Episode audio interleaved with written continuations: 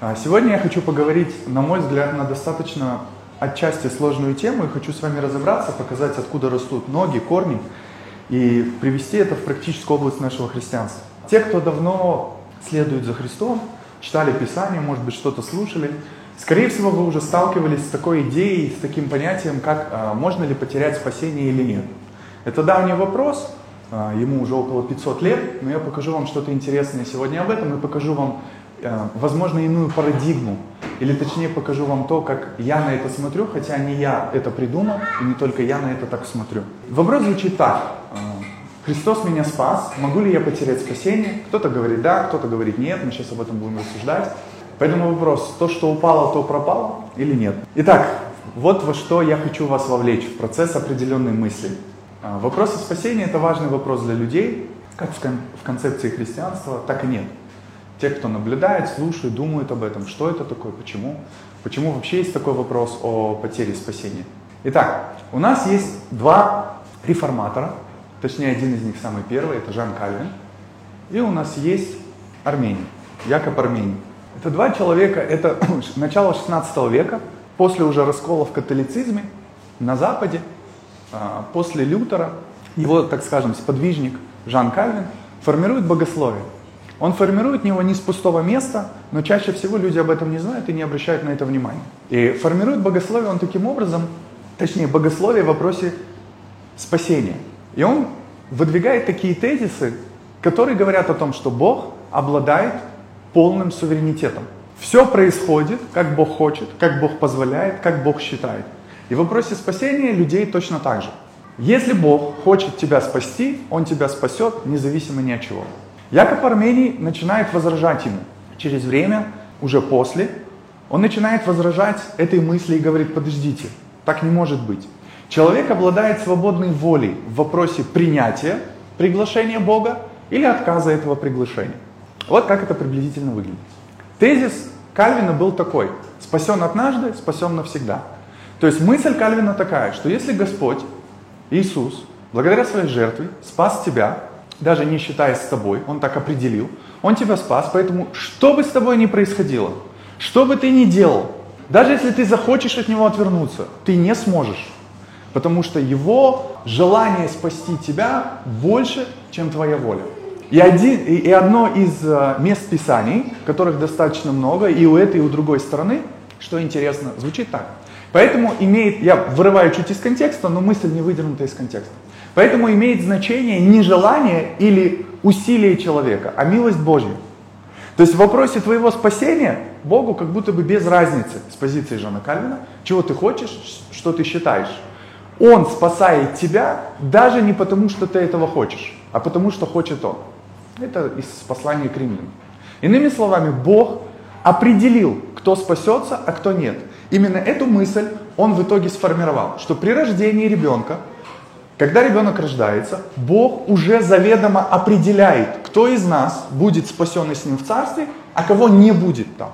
То есть вот независимо ни от чего в жизни, которая будет, произв... а, будет происходить с человеком, если Бог определил тебя к спасению, именно определил, выражение предопределения исходит отсюда. То есть если Бог предопределил тебя к спасению, заведомо, даже до твоего рождения, то когда ты рождаешься, ты будешь спасен. Ты придешь к Нему, ты узнаешь Его, и ты никогда от Него не отвернешься. а, Якоб Армений возражает этому. Он говорит, человек ответственен за свою жизнь и за свой выбор. 1 Тимофея 2.4. Бог хочет, чтобы все люди спаслись и достигли познания истины. Другими словами, Армений говорит, подождите. Если Бог хочет, чтобы все спаслись, тогда Он должен спасти всех. Иначе странно, что Он одних спасает, других нет. Какое-то сильное лицеприятие у Бога. Поэтому Бог и человек взаимосвязаны в вопросе спасения. То есть есть действие Бога, есть действие человека. И вот этот конфликт, который зародился в начале 16 века, продолжается в протестантизме до сегодняшнего дня. И проблема заключается в том, что этот конфликт сугубо Запада.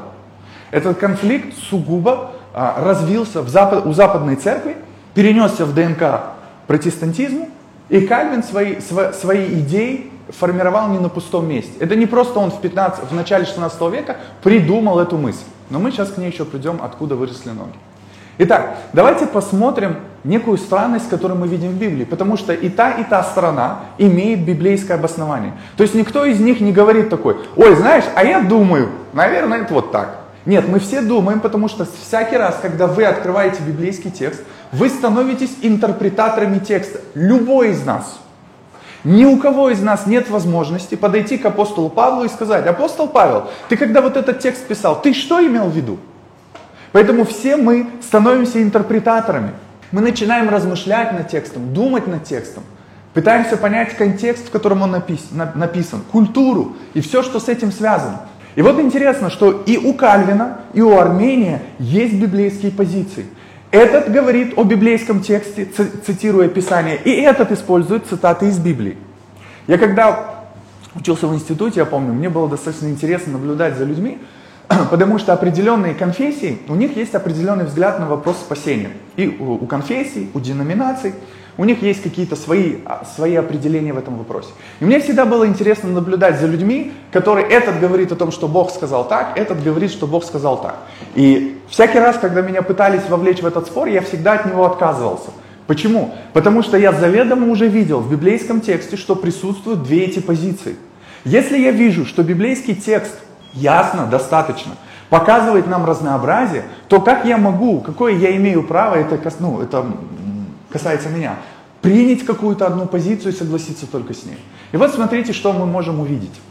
Когда мы рассматриваем позицию Кальвина и Армения, Иоанна, никто не может прийти ко мне, говорит Иисус, если не привлечет его Отец. Все достаточно просто. Если Бог тебя не привлечет к себе, ты не будешь привлеченным. Поэтому действие Бога первично, фаталично в адрес тебя. Так же в Иоанне сказано. Иисус говорит фарисеям, но вы не хотите прийти ко мне, чтобы иметь жизнь. Какой странный вопрос. Точнее, не вопрос, а утверждение. В смысле мы не хотим? Если ты определил, что мы не хотим, как ты можешь нас осуждать за то, что мы не хотим? В целом это конфликт внутри э, кальвинизма и армянианства. Их различие в том, что с этой стороны Бог не спрашивает тебя, спасает, с этой стороны Бог спрашивает тебя и спасает. С этой стороны ты спасен, и что бы ты ни делал, ты никогда этого спасения не потеряешь. С этой стороны нет, то, что ты делаешь, играет ключевую роль для твоего спасения. Следующий момент. Ибо кого он предузнал, тем и предопределил быть подобными образу сына своего. То есть тех, кого Бог предузнал, то есть заведомо до твоего рождения, он тебя уже знал. Зная тебя, он тебя определил, как ты проживешь, какой ты сделаешь выбор. И поэтому он не просто знает, он предопределяет тебя к спасению. То есть одних он предопределяет к жизни вместе с Богом, других жизни в аду без него. Из второзакония, на чем основывается арми, а, армянианство. Жизнь и смерть – это Бог обращается к израильскому народу, когда они стоят на двух а, горах, горах, как сказать. Жизнь и смерть предложил я тебе, говорит Бог. Благословение или проклятие? Выбери жизнь. В этом тексте мы ясно видим, что Бог предлагает человеку выбор – Бог не ставит израильский народ в позиции того, что я определил для тебя, что вы будете спасены, у вас все будет хорошо. Он говорит, нет, ребята, смотрите, если вы будете жить вот таким образом, вы придете к такому финалу. Если вы будете жить таким образом, вы придете к такому финалу. Поэтому выбор за вами. Следующий. Позиция кальвинизма. Использую следующие цитаты. Их намного больше. Вот просто. И каждый друг друга опровергает. Каждый имеет об, об основания. Эти говорят, вы не можете так говорить. Эти говорят, вы не можете так говорить или думать. Ефесской церкви. Павел пишет, в нем и мы получили наследие, будучи предопределены по изволению совершающего все по изволению воли своей. То есть Бог предопределил тебя из своей воли тебя спасти. Позиция Армения. Но тем, кто принял его, тем Он и дал право стать детьми Божьими. А как мы можем что-то принимать, не имея выбора? Следующий момент. Благодатью вы спасены через веру. И это не от вас. Это дар Божий. И не отдел, чтобы никто не хвалился. Видите, ребята, ваше спасение это не ваша заслуга. Это то, что совершил Бог. И позволил вам в этом участвовать. Точнее, просто принять эту данность и жизни. Позиция Армения.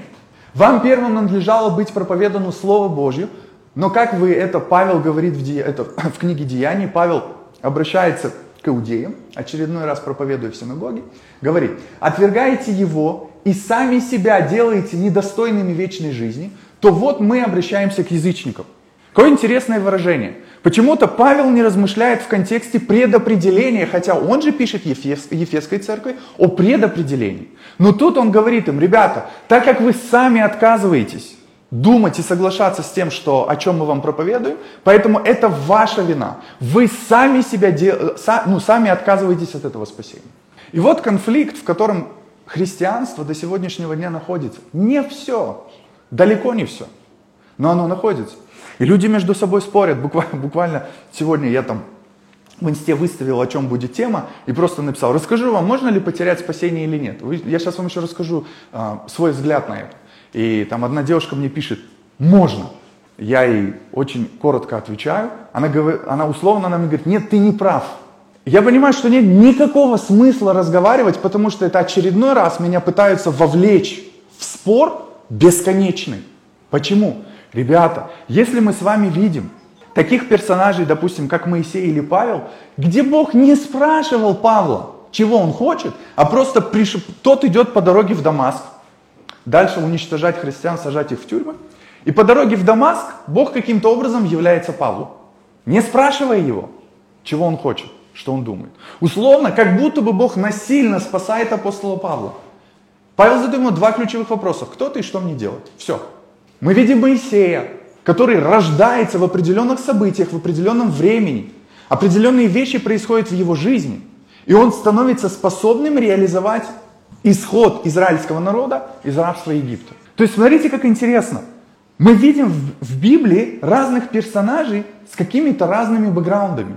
Как я могу выбрать какую-то точку зрения, когда я вижу и то в Писании, и то в Писании? Когда-то я а, разговаривал с одной девушкой, сформулировал это так. Я ей сказал, смотри, какая-то уникальность. Вот я думаю, что, может быть, меня Бог не спрашивал, хочу я спасения или нет. По определенным обстоятельствам, событиям моей жизни, я его выбрал. Ну, опять же, я его выбрал. Как будто бы там, я его выбирал. И я не могу никуда теперь от этого деться. Вот вы что хотите со мной делать, и реальность Бога для меня настолько сильна, что я не могу, я не могу, я могу представлять, будто бы его нету. Но он настолько реален для меня, причем не физически, не то, что он где-то стоит, я его могу пощупать, что у меня даже не возникает внутреннего вопроса, а есть он или нет. Но ты, говорю, обращаясь к ним, сомневаешься в этом, правильно? Да. Скажи, тебе нравится, что у тебя есть выбор, выбрать Бога или нет? Она говорит, да. Я говорю, вот это то, что я вижу в Писании. Я вижу персонажей, которых Бог не спрашивает, и вижу персонажей, которых Бог спрашивает.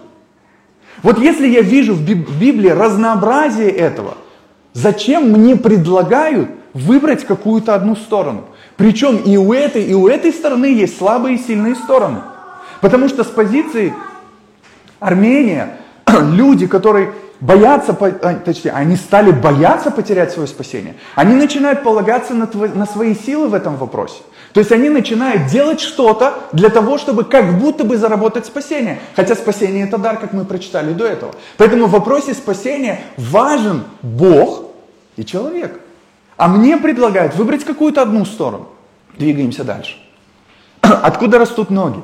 Вы представляете, задолго до этого, еще при времени великого блаженного Августина, это начало пятого века, Августин формирует, он тоже находится на Западе, Поэтому я говорю, что это сугубо за, за, западная такая тема, в которой, в которой люди пытаются разобраться. Он формирует мысль, начинает зарождать мысль о предопределении э, спасения со стороны Бога в адрес человека. Но это еще так не развито, потому что именно эту идею развил впоследствии Кальвин и Цвингли уже в начале 16 века. Но блаженный Августин размышляет о важности Божьего действия в вопросе спасения человека.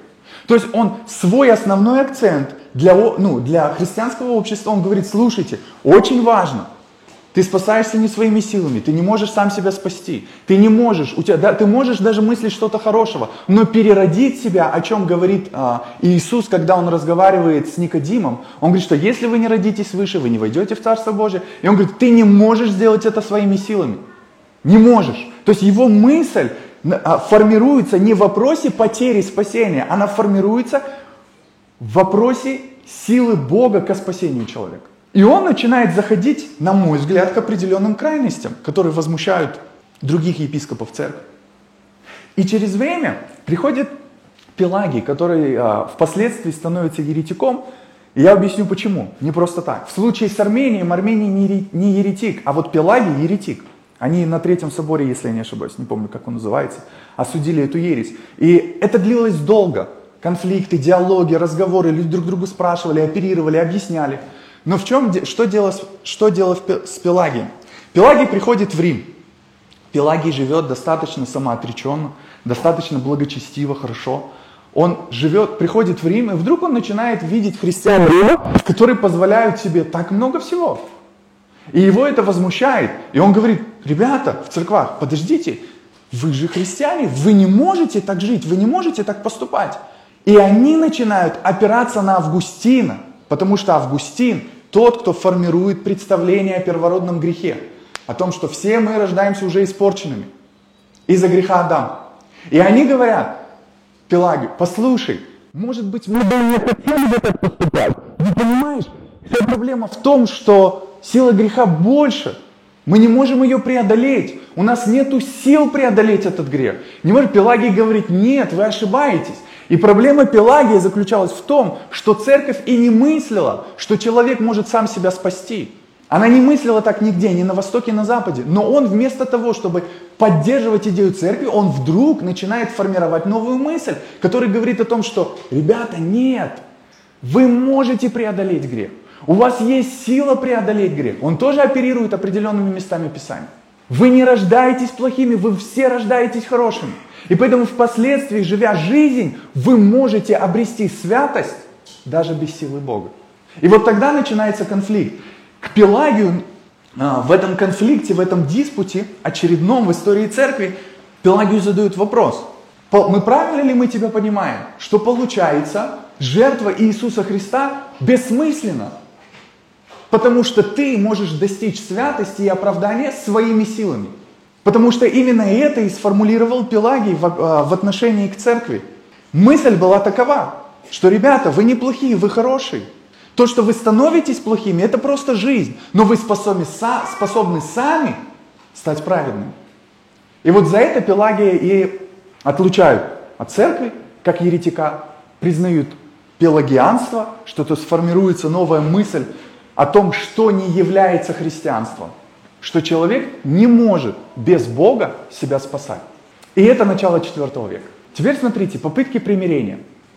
Иоанн Касин, тот же а, скиф или римлянин, как его называют, он живет в этом как раз-таки в период этого конфликта, как и, Блаж... а, как и Иероним тоже, потому что Иероним участвует в осуждении Пелагия, потому что Иероним тоже это один из отцов церкви, а, который не согласен с мыслью о том, что человек может спасать себя своими же усилиями. И Иоанн Касин, который живет э, на Западе, пишет на латыни, но больше э, его сердце склоняется к Египту, к Иерусалиму, он занимается монастырями в том месте. И он начинает говорить им, ребята, подождите, по-моему, мы что-то не, вы что-то неправильно понимаете. Дело в том, что на Востоке, в отличие от Запада, все это время, все это время формируется мысль, что человек и Бог участвуют в вопросе спасения человека. Но на Западе почему-то возникает мысль, которая начинает расчленять Бога и человека на части. Иоанн Касин пытается примирить эти две стороны и говорит, ребята, давайте типа жить дружно. Важен Бог и важен человек.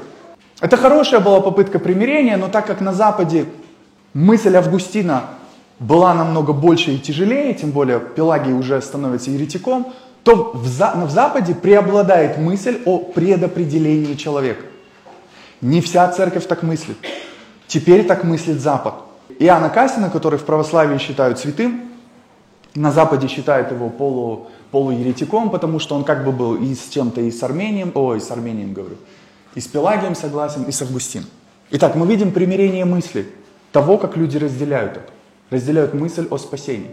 Теперь, вся проблема для нас заключается в том, что мы не согласны принять библейский парадокс – Именно несогласие принять библейский парадокс породило у нас вопрос о потере спасения.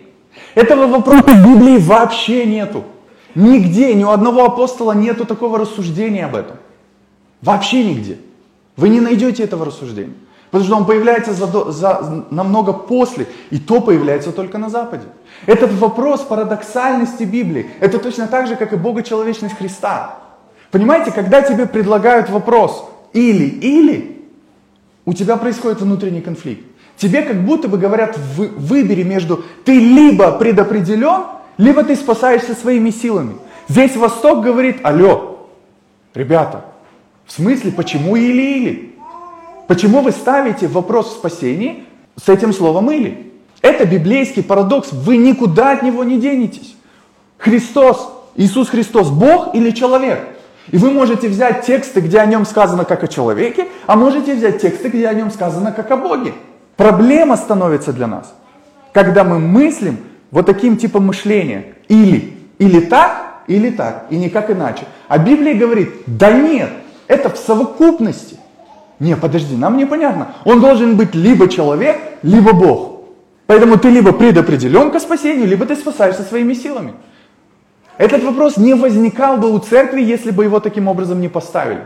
Мы бы с вами об этом бы даже не задавались вопросом, а могу ли я потерять спасение или не могу. Если бы не было всего этого христианского бэкграунда до. Отчасти хорошего, а отчасти, на мой взгляд, нет. Уже в тысячном после раскола католический учитель Бернард Клеровский говорит интересную мысль. Он говорит, послушайте, удалите свободную волю у человека, и ничего не останется от спасаемого. То есть, если у тебя забрать свободную волю, тебя, по сути, больше не будет. Ты просто биомеханический робот. Удалите благодать, и ничего не останется от источника спасения. То есть удалите спасительную силу Бога, и тогда не останется Бога.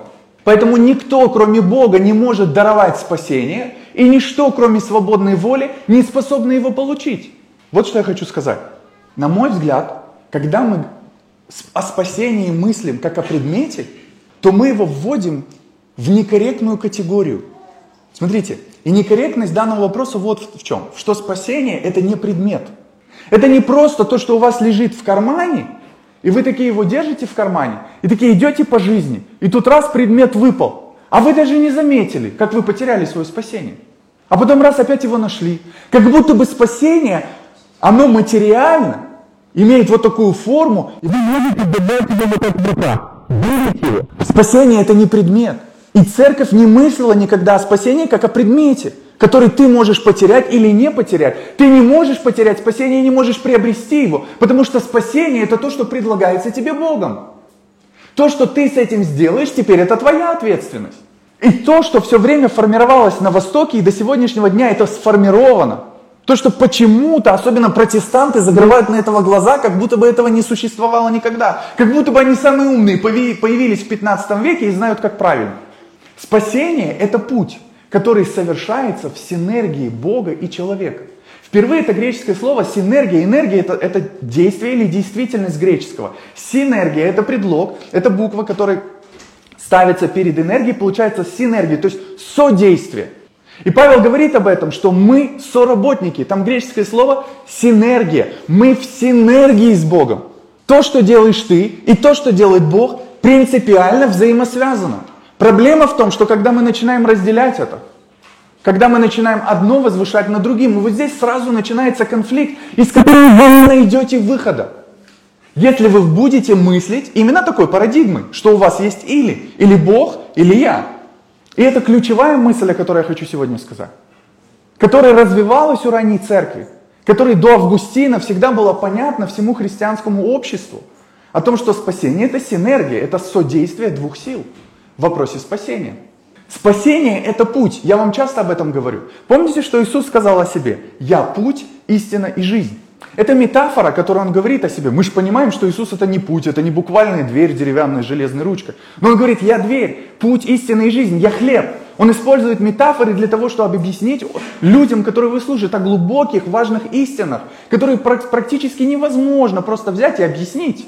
А лучше сказать о ней в метафоре, и человек, который имеет уши слышать и будет об этом задумываться, он поймет и придет к тому, к чему нужно.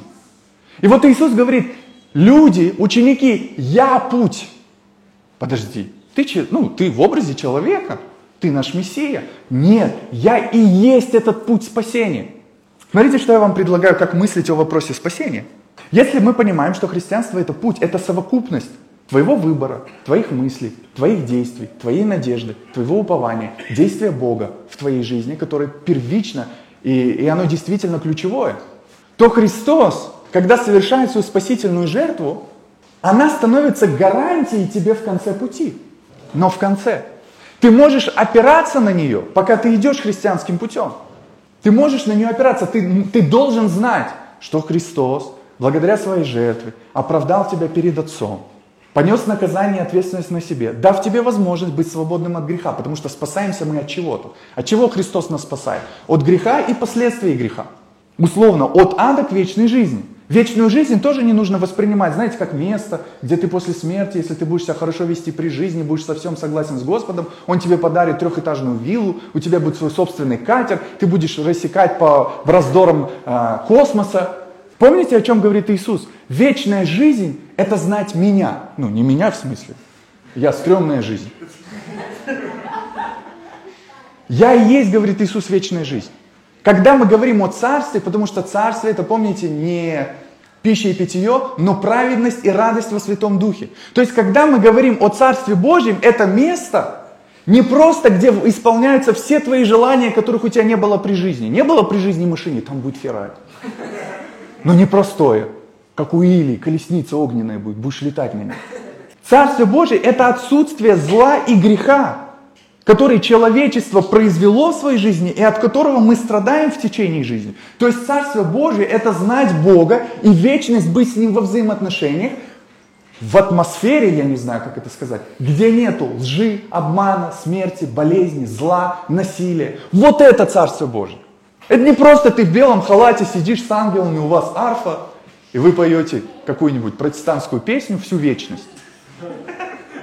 Что я вам предлагаю? Смотреть на вопрос спасения, как на вопрос синергии вашего содействия. Но вы этой синергии не зарабатываете свое спасение. То есть такой, так, мне нужно сегодня два часа помолиться. Если тебя спросить, зачем? Ну как, мне же нужно достичь Царства Божьего. Но у тебя есть гарантия, что доверяя Богу и Его жертве, если ты будешь идти по Его, тому, что Он тебе советует по жизни, вот если ты будешь по этому пути идти, то когда ты до конца дойдешь, у тебя есть полная вероятность того, что ты спасен. Но вопрос в том, что по этому пути нужно дойти. По нему можно не дойти, это путь, это не предмет. Ты его не можешь потерять, но ты от него можешь отказаться. Когда меня спрашивают, можно потерять спасение или нет, я задаю простейший логический вопрос. Как ты получил спасение? Даром? Верой. Потерять ты его не можешь, а вот отказаться можешь. Потому что тебе его не навязали, тебе его предложили. Ты его взял. Теперь с этим нужно что-то сделать. Поэтому по этому пути ты можешь свернуть. И это проблема двух крайностей. Крайность кальвинизма в том, что человек расслабляется. Он не думает о синергии, о содействии с Богом. Он говорит, слушайте, ну, я, встречал массу таких историй. Людей, буквально людей. Я говорю, слушай, что в твоей жизни происходит? Ты блин, так, ты не можешь так жить. А он говорит, а что, я же спасен. Ну, Бог же простит меня, Он же меня любит. Послушайте, любовь Бога – это не согласие с твоим образом жизни. Не путайте любовь со, все, со вседозволенностью. И поэтому проблема кальвинизма в том, что человек думает, ну я спасен, значит мне ничего не нужно делать. Проблема уже даже не Пелагия, а крайности армянианства в том, что они говорят, все зависит от меня. Но это и та, и та крайность, которые два реформатора уже в католицизме, спустя почти тысячу лет, используя Августина, они доводят ее до крайности. Поэтому у тебя есть гарантия спасения, но у него есть условие, что ты будешь идти этим путем, хотя и всегда имеешь возможность свернуть. Всегда, в любой момент. И Павел говорит о таких людях. Он говорит, что есть те, которые потерпели, потерпели кораблекрушение в вере. То есть их вера как большой корабль, который однажды разбился. А других он говорит, что Димас и этот оставили меня, возлюбили нынешний век. Павел нигде не мыслит категории о том, что ну Бог их предопределил к вечному мучению. Нет, Павел просто живет. И в этой жизни он видит и говорит о том, что происходит вокруг него. Поэтому мне больше близка эта мысль, что спасение у меня есть как гарантия в Иисусе Христе. Но до туда мне нужно дойти. И мне нужна синергия. То есть Бог дает тебе благодать к спасению. Ты берешь эту благодать и начинаешь ее реализовывать в своей жизни. Ты начинаешь, благодаря Его силе, Его влиянию, Его взаимоотношениям с тобой, ты даешь Ему показать, что с тобой не так. И когда ты это видишь, ты не просто такой, знаете, я плохой, Бог занизил мою самооценку. Теперь мне нужен психолог, меня нужно восстанавливать после общения с Богом. Ты позволяешь ему себя корректировать. Если вопрос спасения стоит только с позиции кальвинизма или армянианства, Библия глупейшая книга. Она становится, она и так непростая, а она становится вообще непонятной. Зачем столько предложений, зачем столько фраз, зачем столько объяснений? Но прикол в том, что и у кальвинистов, у армянян уже за 500 лет есть куча ответов на это. И они продолжают с друг другом спорить. И они, эти боятся спасения потерять, ходят, трясутся, они не знают, они спасены или нет. Этим пофигу, они могут делать все, что они хотят, они все равно спасены или нет. Конечно, не все такие, есть разные градации. Эти с чем-то здесь согласны, эти с чем-то здесь.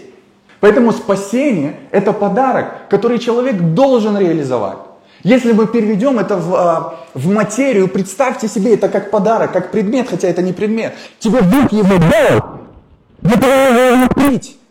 Тебе нужно его распаковать, тебе нужно его достать и еще и реализовать этот подарок в своей жизни, а не просто повесить его где-то там и жить своей жизнью. Бог же тебя спас, Он же тебе что-то подарил. Ефесской церкви Павел говорит, благодатью вы спасены через веру. И это не от вас, это Божий дар. Мы такие, аллилуйя, мы согласны, нам это нравится. А филиппийцам он говорит, со страхом и трепетом совершайте свое спасение. Да подожди, Павел, ты нас запутал. Если это подарок, зачем мне нужно это совершать? Так вот именно, если нас перевели в категорию или-или, у нас возникают проблемы, логические проблемы. Но если мы мыслим библейской категории, где никогда не был поставлен этот вопрос, никто не мыслил так, ранняя церковь не мыслила так. У Августина была причина развивать эту мысль, но он не формировал ее, у него своих приколов было навалом. Он считал, что жениться не нужно, потому что это плохо, потом его епископы призвали к ответу к этому, сказали, ну-ка дай-ка нам объяснение. У каждого из них были какие-то свои странности, какие-то интересы, поэтому над этим нужно размышлять. Поэтому, когда мы говорим о спасении, воспринимать его нужно как гарантию, но как подарок, который мы должны реализовать. И вот тут всегда, и вот с этой мыслью мы тоже ее можем легко превратить в крайность кальвинизма или в крайность армянианства. Поэтому этого вопроса не было никогда в Библии. Он никогда не ставился таким образом. Апостолы не размышляли об этом. Они предлагали людям такой же выбор, который предлагал, который предлагал Иисус в Новом Завете, на текстах, в текстах Евангелия который Бог предлагал в целом на протяжении жизни людей израильского народа. Иисус говорит, обращаясь к церкви, опять же, зачем это обращение, если ты все предопределил? Он говорит, я стою и у двери, твоей двери, двери твоего сердца, и стучу. Если ты откроешь мне, зачем если? Если ты, ты предопределил меня, просто выбей ногой эту дверь. Войди сюда как господин. Я стою и стучу. И если ты откроешь мне, тогда я зайду к тебе, и мы будем ужинать с тобой. Ужин в еврейском представлении это очень важное событие. Это определенный мини-праздник, который происходит каждый день. Когда мы садимся, евреи говорили, не знаю, говорят ли сейчас так, они говорили так, что невозможно говорить о Боге, а невозможно говорить о Торе и не кушать, и невозможно кушать и не говорить о Торе. Это две взаимно важные вещи. Поэтому на Востоке и в Азии все ключевые вопросы решаются где? За обедом, за столом. Люди покушали, люди довольны. Европа решает вопросы по-другому. Там больше тайминга, там больше ключевых каких-то моментов, которые нужно соблюдать. А Восток никогда так не мыслил. И здесь точно так же Иисус предлагает, Он говорит к церкви, но это обращение и каждому человеку тоже. Где Он говорит, слушай, у твоего сердца дверь, я стучу, откроешь, я войду, не откроешь, я не могу войти. Что по сути я вам предлагаю? Я предлагаю вам гарантию спасения через жертву Иисуса Христа. Но гарантию, которую нужно реализовать. До нее нужно дойти. Ее нужно воспроизвести в своей жизни. Потому что если я на протяжении всей своей жизни живу как хочу, вообще делаю все, что хочу, да плевать я хотел, что там Бог думает и что Бог там считает. Вот вы представьте себе, он же не просто э, не знаю, робот какой-то, который дал механическую программу. И кто вот этой программе соответствует, тот и соответствует в продолжении жизни. Если мы его намеренно отвергаем, пренебрегаем, безразличны к нему, представляете, вы предстаете перед ним. И такие, Бог, ну я типа поверил, что ты за меня все сделал. Он говорит, ну а я же тебе не обещал, что за тебя все сделаю. Христианство это не ленивое состояние жизни. Это усиленная работа вместе с Богом над собой, позволяя Его благодати менять меня. Да, у нас есть эта гарантия, но до нее нужно дойти. Поэтому доверьтесь Богу и продолжайте трудиться. И в Римлянам Павел говорит, мы спасены в надежде. И чем ближе мы к этой надежде, чем ближе мы к Богу, к которому мы стремимся, тем больше мы понимаем, что мы будем спасены. Я согласен с вами, это непростой момент. Сегодня меньше юмора, больше какого-то тяжелого, тяжелого богословия. Но я попытался максимально из этой сложной темы, которую церковь развила на протяжении истории, вернуть нас к фундаментально простым вещам. Доверяйте Богу и продолжайте трудиться. Доверяйте Богу и продолжайте трудиться. Доверяйте Богу и продолжайте трудиться. Не расчленяйте это на разные части. Потому что мысль о том, что Бог за меня все сделал, приводит христианина к лени. Мне можно сказать, а вот если человек умирает, он же ничего не может реализовать. Но так его ответственность реализовать то, что он может в этих последних минутах. А если у меня жизнь, которая будет идти лет 50-60, то моя ответственность реализовать то, что есть в этом времени. Поэтому простая мысль который я вам хочу сказать, что спасение – это синергия взаимоотношений между Богом и человеком. Важен Бог и важен человек. Важно участие Бога и важно участие человека. И одно без другого не может. Вопросов, а что там будет, а с этими, а с теми, а с другими, а если не успели, а если не услышали, а если умерли, а если не услышали или умерли до того, как родились, а если родились и умерли. Вот на все вот эти бесконечные вопросы есть очень простой ответ. Доверьте это Господу Богу. Вот Он единственная личность, который способен рассудить, определить и дать последнее заключение. И я уверен, никого из нас не будет вопросов после того, после его определения, что он скажет. Вот все эти вопросы доверьте ему, а в своей жизни совершайте христианский труд спасения. Ваши молитвы не спасают вас. Посты не спасают вас. Чтение Библии не спасает вас. Все это нужно вам, нам, для того, чтобы понимать Бога, о котором мы говорим. Это точно так же, как на тренировке. Типа, когда я был тренером, вы приходите ко мне, я говорю вам, слушай, ты хочешь прийти к этому результату, тогда тебе нужно делать вот это, вот это, вот это, вот это. Если ты мне говоришь, слушай, а я не хочу, я хочу вот так. А зачем тогда ты ко мне пришел? Зачем ты просишь моей помощи в этом, если ты сам знаешь, как правильно? Делай. Это же не вопрос. Нет, тренер, мне нужна твоя помощь.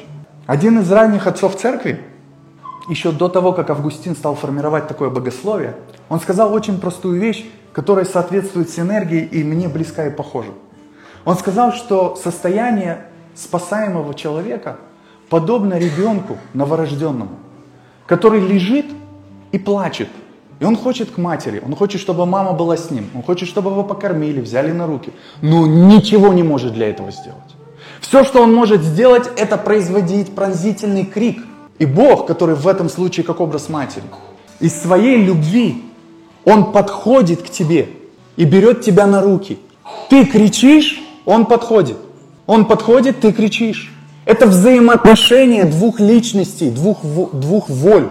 Это не механическое состояние предмета, где тебе просто что-то дали, тебе с этим ничего не нужно делать. Поэтому находись в этой синергии, ищи его, да, будь тверд в спасении, но продолжай трудиться. Работать над собой. И. Потому что, читая Писание, ты будешь видеть, как много нужно делать христианину. Все это не имело бы смысла, если бы Бог бы мыслил таким образом.